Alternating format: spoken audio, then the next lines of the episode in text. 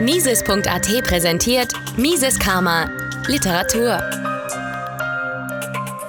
Die unbeabsichtigten Folgen der Mietpreisbremse.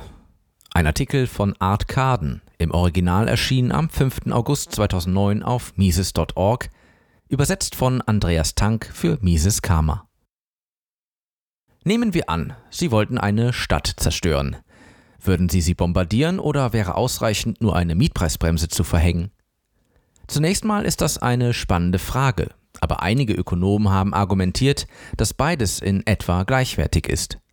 Wenn die Mietpreise unter dem Gleichgewichtspreis gehalten werden, kommt es zu Engpässen und der Wohnungsbestand verschlechtert sich rapide.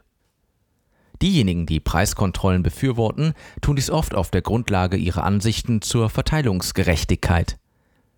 Es ist nicht richtig, könnten sie argumentieren, dass jemand, der sein ganzes Leben lang irgendwo gelebt hat, aus seiner Nachbarschaft ausgeschlossen werden sollte. Es ist auch nicht richtig, dass irgendwelche Bonzenvermieter hohe Mieten genießen, nur weil viele Leute in New York oder San Francisco leben wollen. Der typische Vorschlag zur Mietpreisbremse basiert auf der Annahme, dass die gleiche Menge an wirtschaftlicher Aktivität stattfindet, jedoch mit einem anderen Verteilungsergebnis. Das heißt, es wird dieselbe Anzahl von Wohnungen zur Verfügung gestellt und sie werden denselben Personen und in derselben Qualität zur Verfügung gestellt. Der einzige Unterschied, so die Befürworter der Mietpreisbremse, besteht darin, dass der unglückliche Mieter nicht die Taschen des Vermieters füllen muss.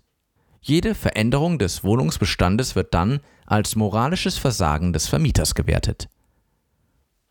Laut Befürwortern der Mietpreisbremse arbeiten Vermieter nicht für die hohen Mieten, die sie genießen. Sie sitzen nur herum und beobachten, wie die Preise steigen. Diese Ansicht vernachlässigt jedoch die informationsübertragende Funktion von Preisen.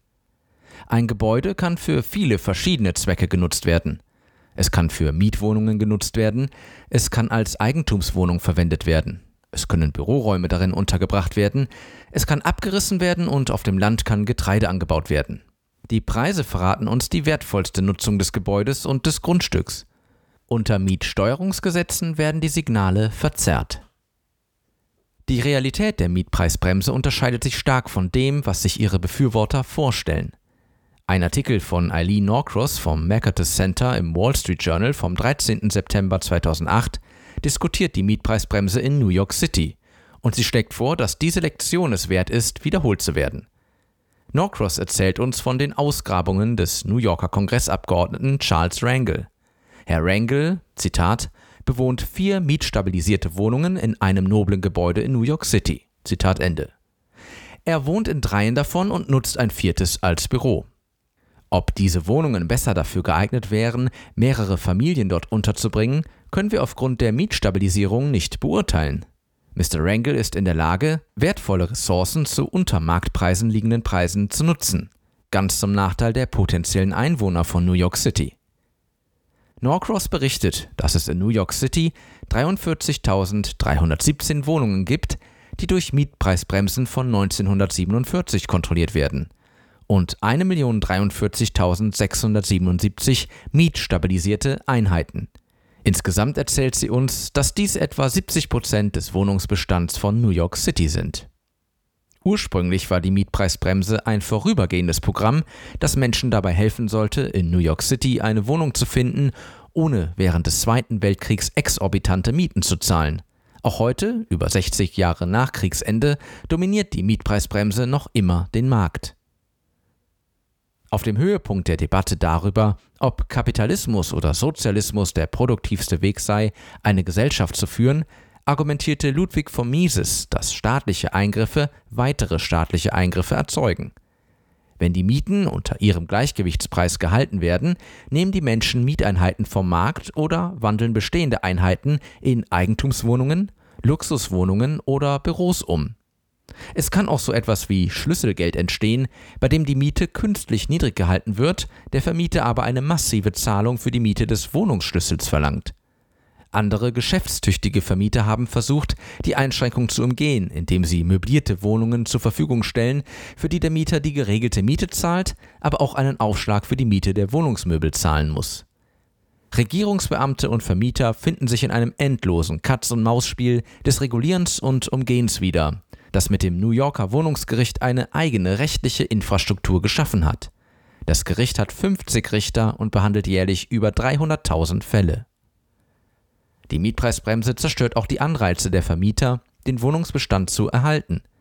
Mit der Mietpreisbremse stehen die Leute Schlange vor den Wohnungen und daher kann der Vermieter unterscheiden, wer die spärlichsten Unterkünften nimmt. Die Möglichkeit eines Vermieters, die Rendite aus Investitionen in höherwertigen Wohnraum zu eliminieren, bedeutet, den Anreiz des Vermieters zu beseitigen, in die Grundversorgung zu investieren. Was ist also schlimmer, Mietpreisbremse oder Bomben? Auf der Website des Mises-Institut hält der Ökonom der Pace University, Joseph Salerno, einen Videovortrag über Preise, in dem er eine überzeugende visuelle Übung anbietet. Er zeigt seinem Publikum Bilder von zerstörten Stadtgebieten und fragt, ob es sich um Gebiete handelt, die der Mietpreisbremse unterliegen, oder ob es sich um Gebiete handelt, die bombardiert wurden. Es ist nicht einfach, hier richtig zu liegen, aber der Mangel an Unterschieden lässt auf eine tragische, aber vorhersehbare Ironie schließen. Wenn eine Stadt bombardiert wird, wird sie von Menschen mit bösen Absichten zerstört. Wenn eine Stadt der Mietpreisbremse unterliegt, wird sie von Menschen mit guten Absichten zerstört. Mises Karma, der freiheitliche Podcast. Eine Produktion von Mises.at. Hat Ihnen diese Folge gefallen? Dann teilen Sie diese Episode in den sozialen Netzwerken und hinterlassen Sie eine Bewertung auf Apple Podcasts. Um keine Folge zu verpassen, abonnieren Sie Mises Karma auf Spotify, Apple Podcasts, Deezer, Google Podcasts, Amazon Music, YouTube und überall dort, wo es Podcasts gibt. Für Anregungen, Fragen und Kritik nutzen Sie das Kontaktformular auf miseskarma.de.